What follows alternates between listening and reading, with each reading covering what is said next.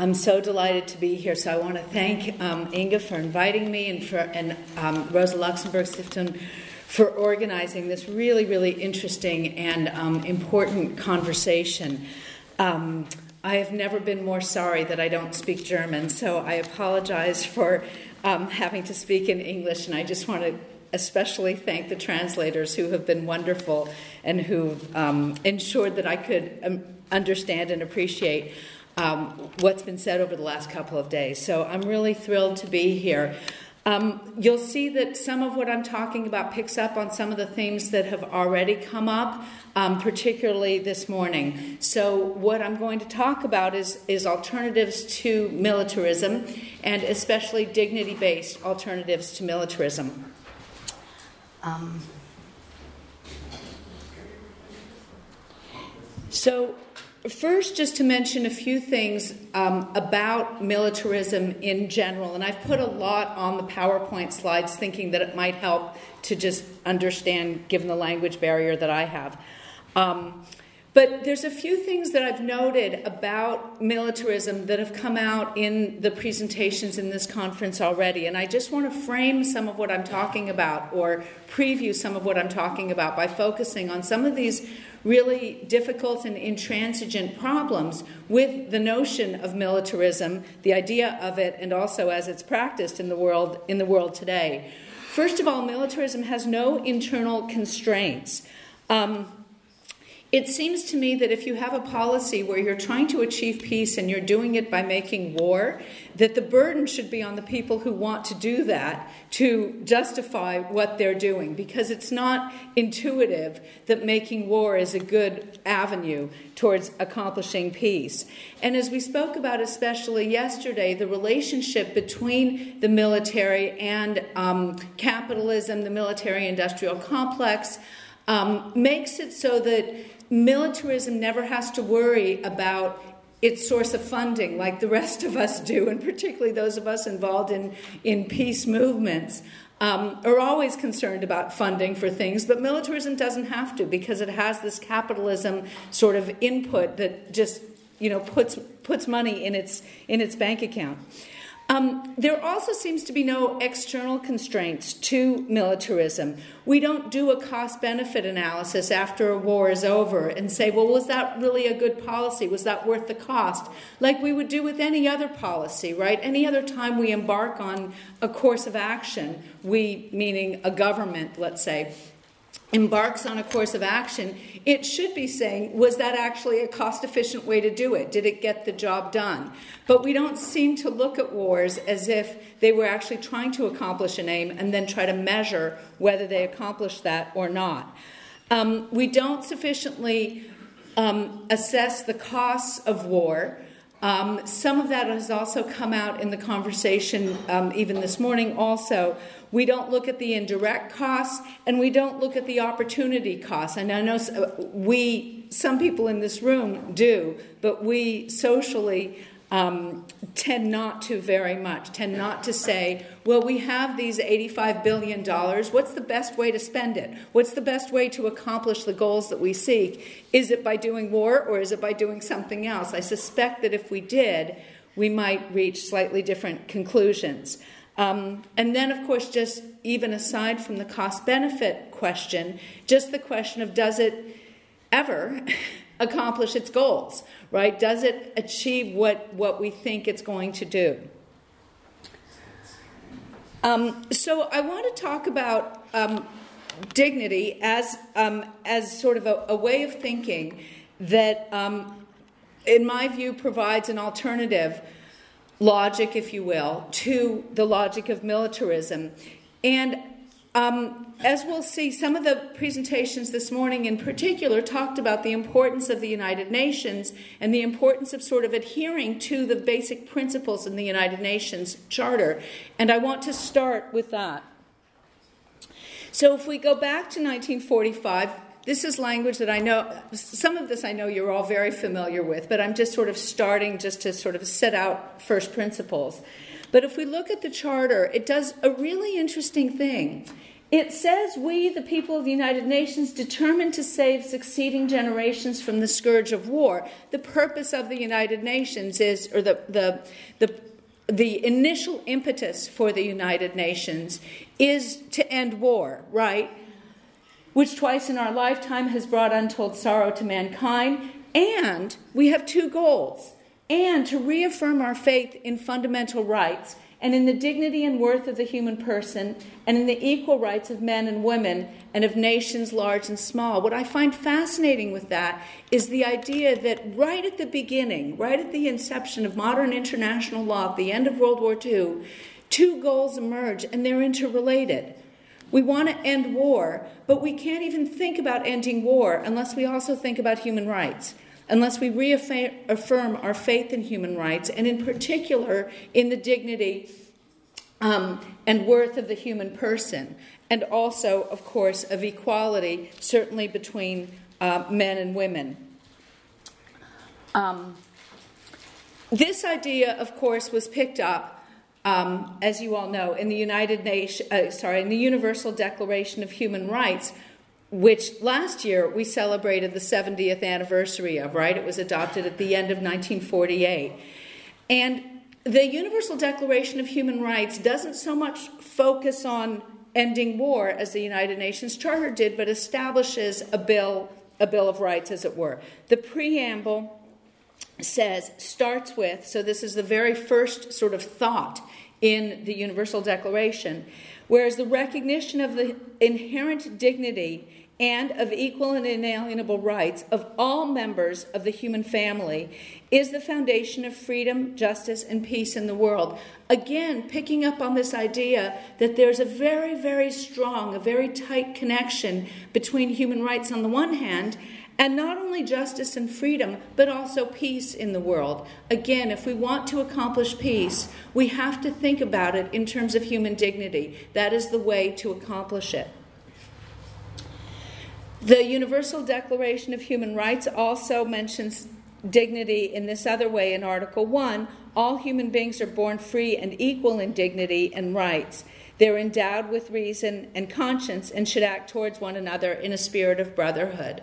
Okay, so just elaborating on the idea of, of dignity and taking it and putting it not only in the preamble where it could be easily ignored, but putting it in the very first article where it seems to have more weight. But then the paths diverge a bit, right? So 1945 United Nations Charter, 1948 Bill of Human Rights, Dignity, and then spring of 1949, and we get the um, we get the NATO Charter. Um, and I just wanted you to see the, the beginning of that charter, which, as you'll notice, doesn't say anything about human rights, doesn't say anything about human dignity, doesn't say anything about equality between men and women or between people of nations large and small.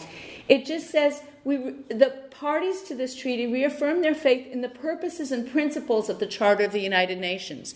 So as we call this sort of by incorporation, it's adopting the values of the Charter of the United Nations, although not mentioning any of them in particular, and their desire to live in peace with all peoples and all governments, determined to safeguard freedom, common heritage, and civilization of their peoples, founded on the principles of democracy, individual liberty, and rule of law.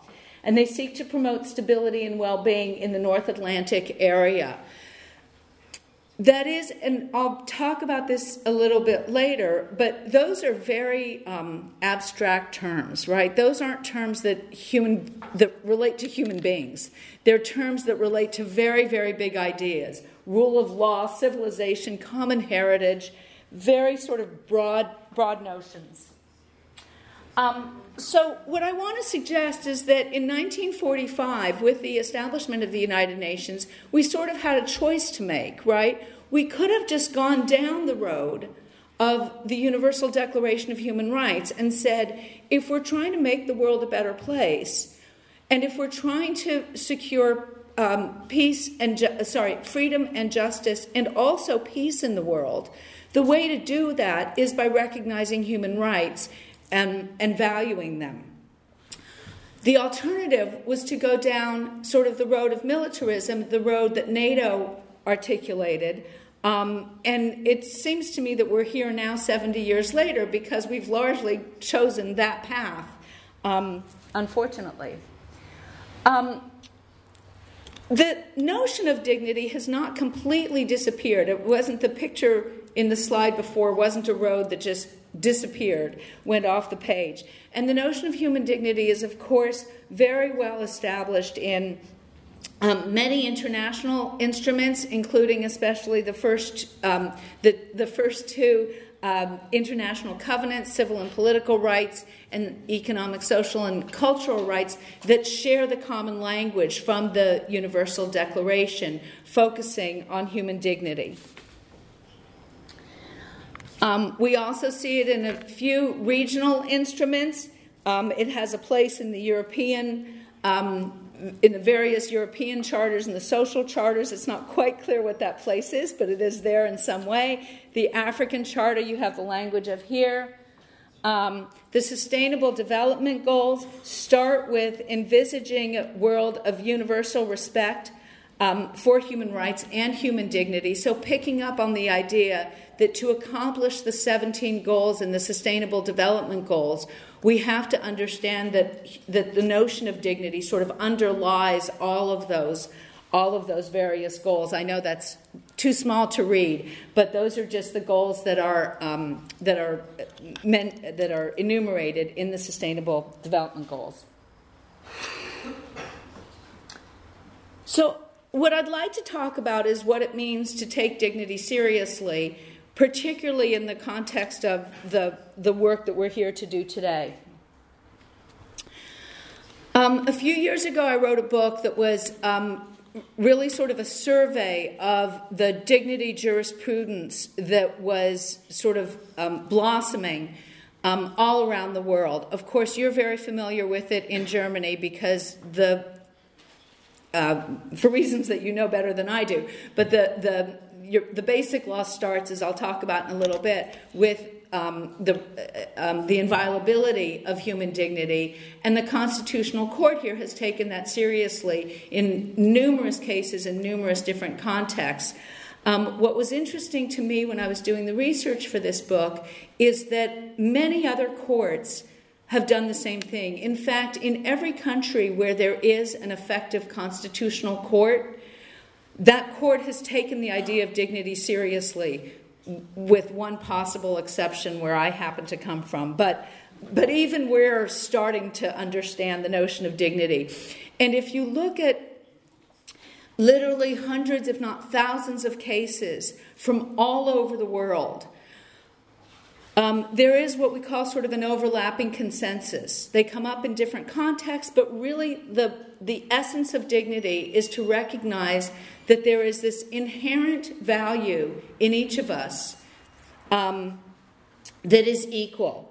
So think of it in terms of these three elements inherent and equal worth of, as the UDHR says, as the Universal Declaration says, of every member of the human family.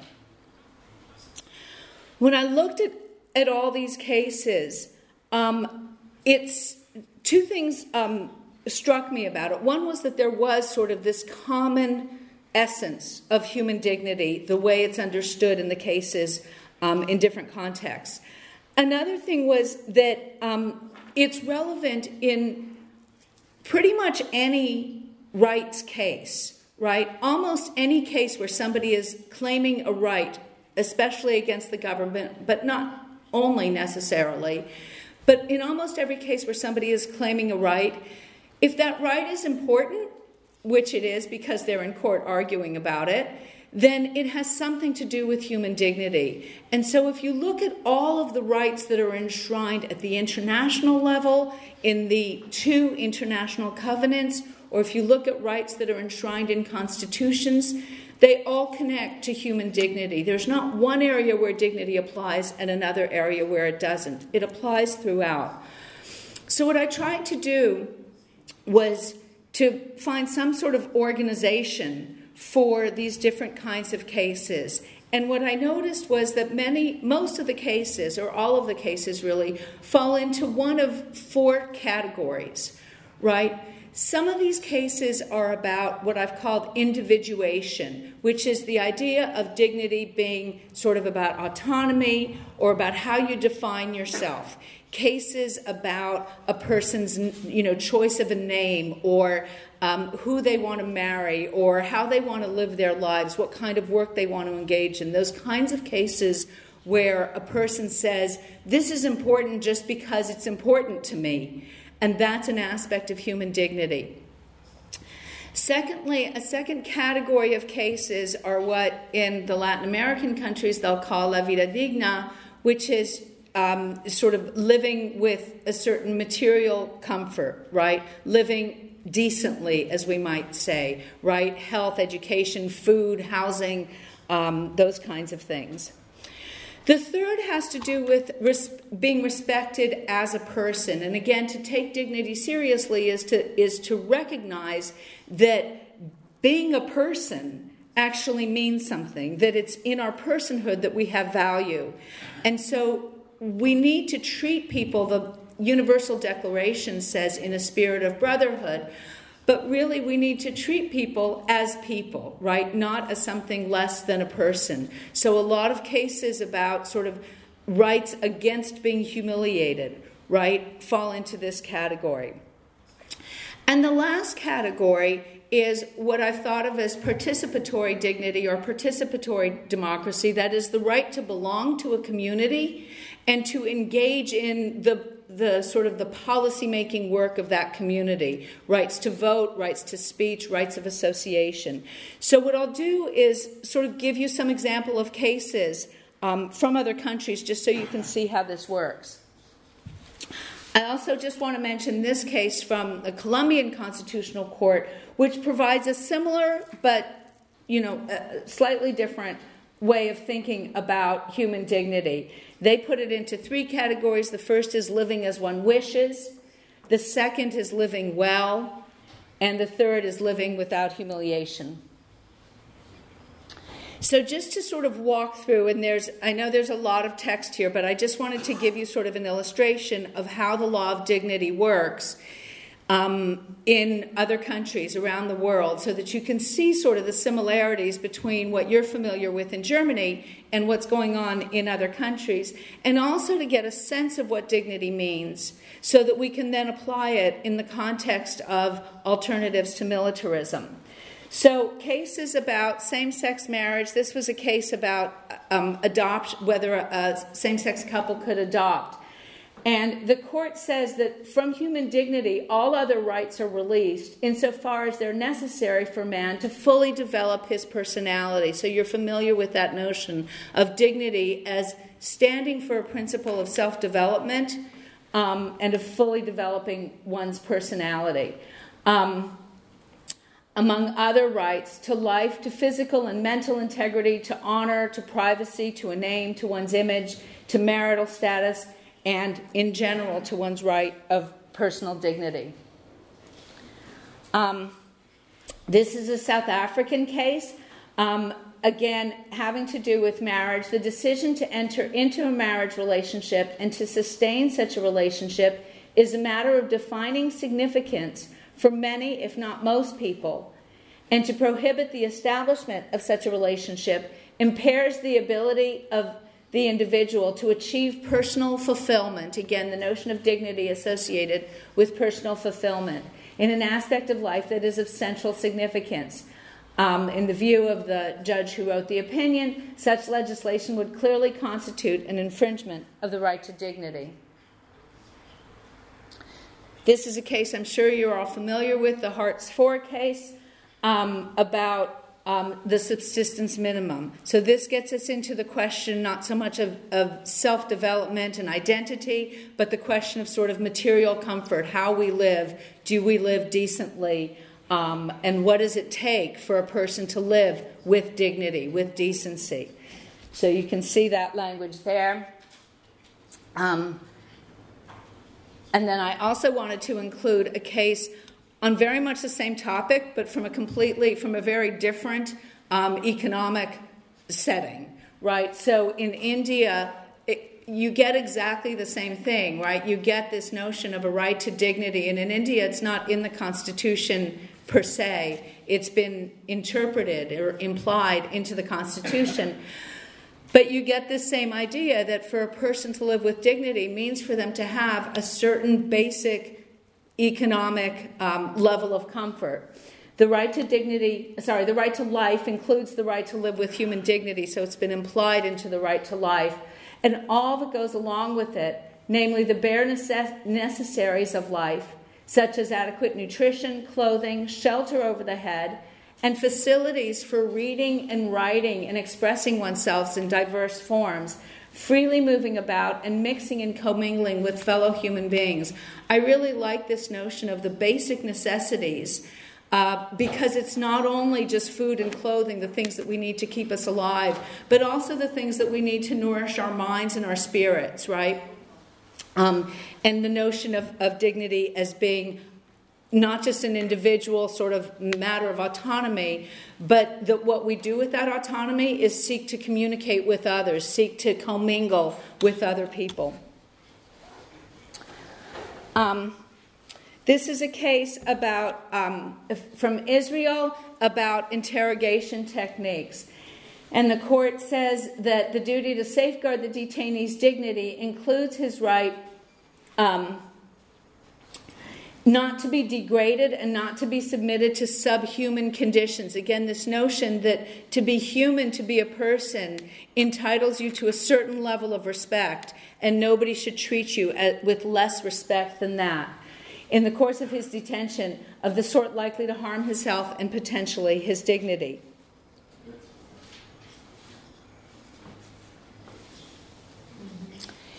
This is a case from Argentina, and it's a case about the rights of um, transgendered individuals and other individuals, um, um, sexual minorities, um, to associate. They wanted to become an association, and the government wouldn't accredit them on the um, on the theory that this was an association of people who just wanted to serve their own interests. And the um, the Supreme Court of Justice said, well, of course, everybody's serving their own interests, and that shouldn't be a reason to not give them their due. Um, and that it was an essential aspect of human dignity, not just as we saw before, to commingle and be a part of a community, but to actually advocate, to, to participate in the political process, um, and to make sure that associations have that right of recognition. Um, This is another case about voting rights um, from South Africa. And South Africa, as you probably know, has been especially um, um, energetic in protecting human dignity through its case law, just like Germany has, and have, has a number of cases um, have talked about this notion of civic dignity, the right to participate, to advocate. Um, What we're seeing increasingly is the connection between dignity and environment. So, this is sort of a new turn.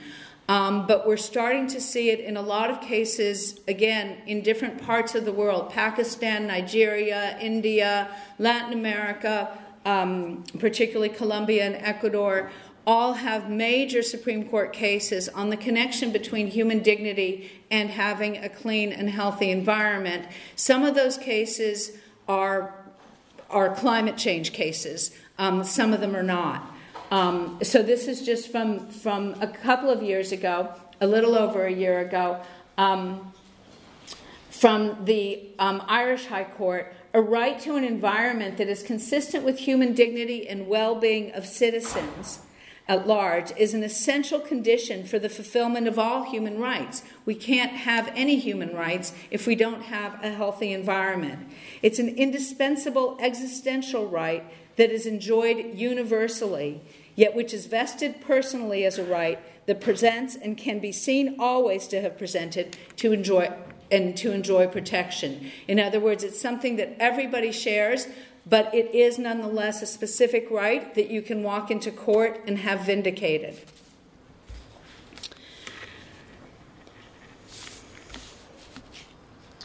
So, one of the things that we see just in this survey of cases and this sort of mini history that I've tried to present to you is that although the notion of dignity as a legal right, as connected with human rights, comes to us from international law, initially from the UN Charter and then from the Universal Declaration. Where it gets applied, where it gets sort of lived, put into action, as you know, um, is at the national level, usually um, from the constitutional courts. Um, so I want to suggest, and I know there's always some conversation about state sovereignty and whether we're seeing the end of it or not. And I don't know if we are or not, but I'm enough of a realist to sort of think that state sovereignty is here. Um, and it's going to be here for a long time. And our best sort of politic would be one that accepts the existence, the continued existence, um, or the persistence of state sovereignty. Um, what I do want to suggest, though, is that we can think about sovereignty in slightly different terms than we've been thinking about it. So, what I would like to suggest is that we reorient our notion of state sovereignty, right? It's, it's here to stay, but that doesn't mean that states have to be what they have been since 1648 they can change. And in fact, we're already starting to see how they do change. So I just want to show you a few different um, constitutional provisions to try to make this point. Um, first of all, beginning with Germany's um, Article 1 human dignity shall be inviolable, and to respect and protect it shall be the duty of all state authority. That language is adopted in many, many constitutions around the world, sometimes verbatim, exactly as it appears here, and other times in sort of modified form. But the notion that it is the duty of the state to protect and promote and respect human dignity is part of the constitution of more than, a, of more than 150 nations um, around the world. So it's an idea that has resonance really throughout the world. Just to give you a couple of other examples, the purpose of recognizing and protecting human rights and fundamental freedoms is to preserve the dignity of individuals and communities and to promote social justice and the realization of the potential of all human beings. I chose this language just because it helps to think about the reorientation that I'm talking about in a particular way. It's not simply a fact of recognizing human dignity or of imposing on the state the obligation to respect it. It's a question of understanding that the reason we protect human rights at all is to promote, to preserve human dignity, the, the dignity of individuals and communities as well as other things to promote social justice, etc. But it helps us think about things in, in a sort of a more purposive way. Why is it that we're paying so much attention to human rights? We tend to, to take that for granted. Of course, human rights are good things, of course, we want to promote them. But why? The reason is that we, what's important is protecting that notion of humanness that we encapsulate in the term human dignity. The Constitution of Peru is even more explicit. The defense of the human person and respect for his dignity are the supreme purpose of the state of society and the state. I think that's very explicit, and that's exactly what I'm talking about when I talk about reorienting state sovereignty. This assumes the continued existence of the state, right? The state of Peru is not going anywhere, it is going to continue as a sovereign entity. But what's its purpose? Not just to protect the state of Peru, not just for self protection, right? And not just to protect it against other states, but really the reason why we have statehood, the reason that we have endowed these inchoate organizations with all this power and this autonomy and this immunity is because they're there, we might think, to do something really, really important, which is to, uh, to protect and promote human dignity. So, I just want to talk for a moment about this notion of dignity centered sovereignty. If we take dignity seriously, we might develop a, a, sort of a set of policies um, or a logic, if you will, about the notion of sovereignty and all state policies that should aim towards the advancement or the protection of human dignity, as we've been talking about. That a policy, um, in order to be accepted by a state, adopted by a state's government, ought to be able to sort of pass this test. Does it promote human dignity? Um, and, and how does it does it um, sorry does it actually protect human dignity? And secondly does it advance and promote it? Um, and again i we can think about it in a lot of different ways but i think thinking about it as just the equal and inherent worth of every person is not a bad shorthand for understanding what every state policy ought to do. It ought to protect the ability of every person to be respected as an equal. So, if we take that seriously, then we might think about how it applies in the context of the issues that we're talking about here, in the context of militarism. So, I want to um, suggest some very practical applications of this, or, or, practical sort of lessons to think about, right?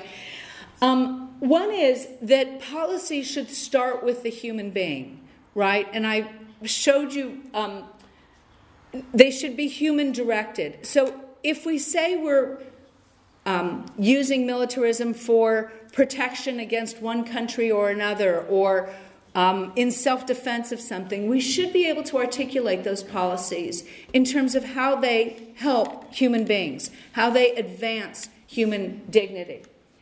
Um, secondly, I think in this area, we talk a lot in abstractions, and I pointed out to you that sort of the difference that I see between the Universal Declaration of Human Rights, which says these are the specific things that one needs in order to be, to, to be able to live as a human being, compared with the, um, the NATO Charter, which is about all these very broad abstractions.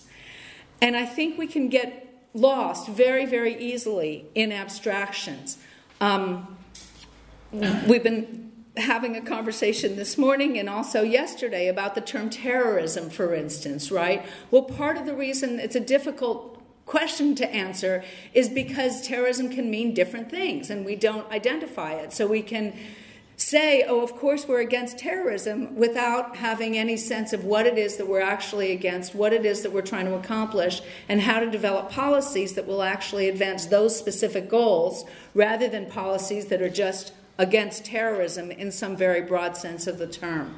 So I would encourage us to, as we sort of develop um, uh, an an alter- a policy that's an alternative to militarism to think very carefully when we use these abstract terms like sovereignty, statehood, self interest, national interest, all these things that we use.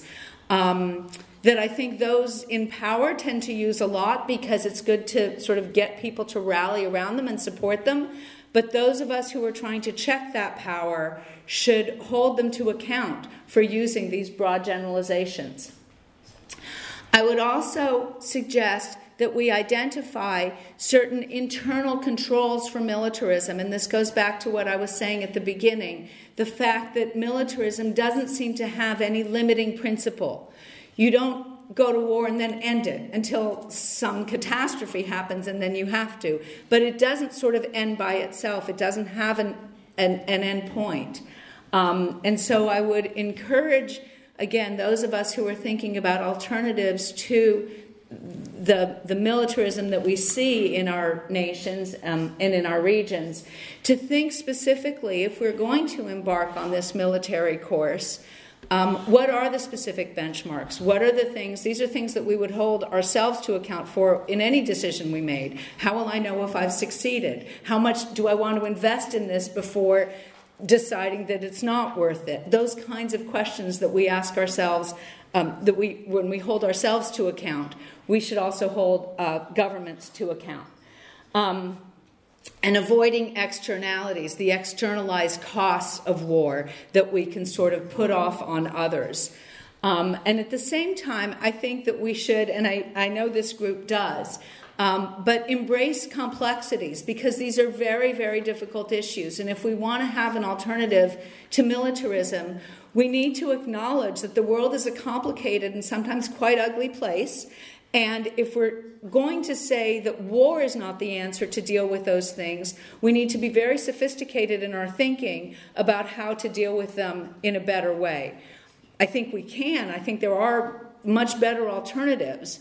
But I think we have to be very sophisticated in our thinking and embrace um, all the various complexities um, of, the, of the situations that lead some towards war and that lead others towards some other alternatives. I also just want to specifically mention environmental issues. It's come up a few times, but I think environmental issues are going to become increasingly complicated. I think we've had the luxury over most of human history to not really have to think about the environment because it'll always regenerate, it'll always be okay, and you know trees will come up after war ends. Um, we're not at that point anymore.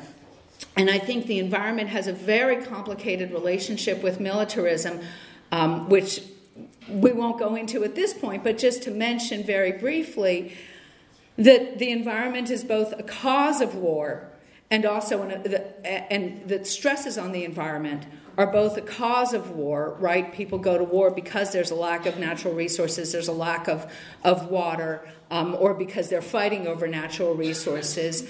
Um, and also, environmental stresses are an effect of war. So we should, I think we need to sort of bring that into our thinking as well. Um, so, what I just want to leave you with is just one idea which is that if this is what we're trying to get rid of, we might replace it with an eco humanist complex um, and try to, as hard as we can, to sort of integrate um, those values into the things that motivate our policies rather than the military industrial complex to motivate our policies. Um, and my thinking is that if we can do that, then we can reverse the, the paths that we have been on um, since the late 1940s and see a much larger role for paths that lead us towards human dignity. So, thank you very much.